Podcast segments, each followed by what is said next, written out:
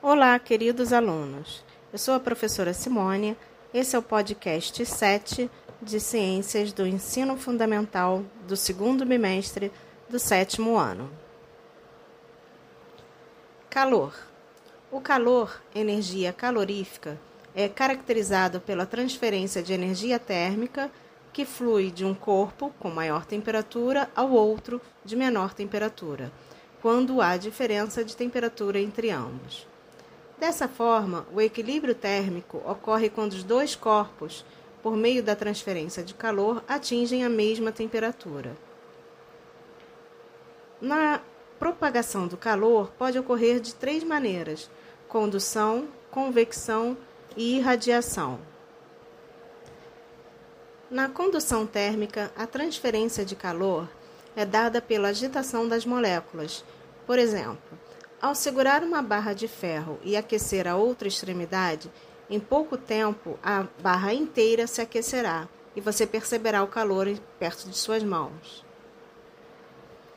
Isso acontece porque o calor é conduzido ao longo de todo o metal, provocando um aumento de temperatura. Existem materiais que são chamados bons condutores térmicos. São aqueles que transmitem facilmente o calor de um corpo para o outro como exemplo, temos os metais. Os melhores exemplos desse tipo de material são os metais que são utilizados na confecção de panelas, ferros de passar e etc. Existem outros materiais que são chamados isolantes térmicos.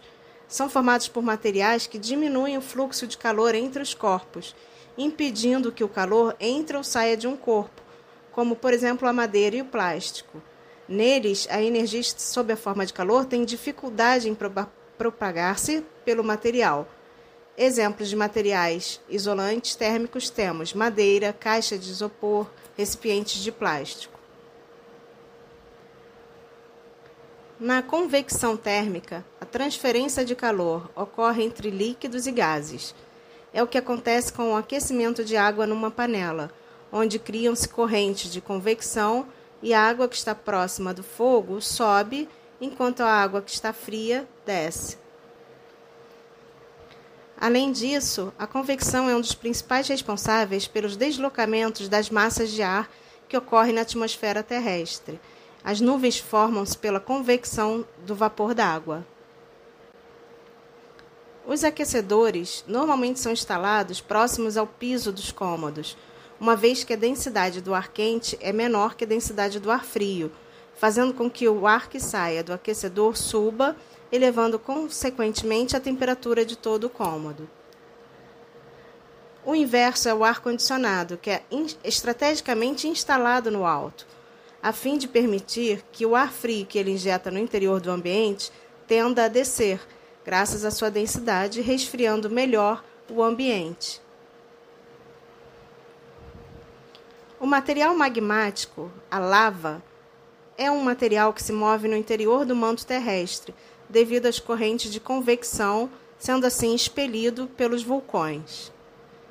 A radiação solar evapora a água, que ela sobe em forma de vapor, condensa ao atingir grandes altitudes, dando origem às nuvens de chuva. Na irradiação térmica, o calor é propagado por meio de ondas eletromagnéticas, sem que seja necessário contato entre os corpos. Por exemplo, quando estamos perto de uma lareira e sentimos o seu calor.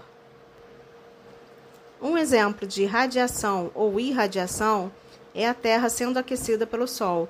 Quando estamos expostos ao Sol, sentimos o corpo aquecer, pois recebemos a radiação emitida pelo Sol. Nesse caso, a transferência de calor por radiação. Paramos por aqui. Até a próxima aula.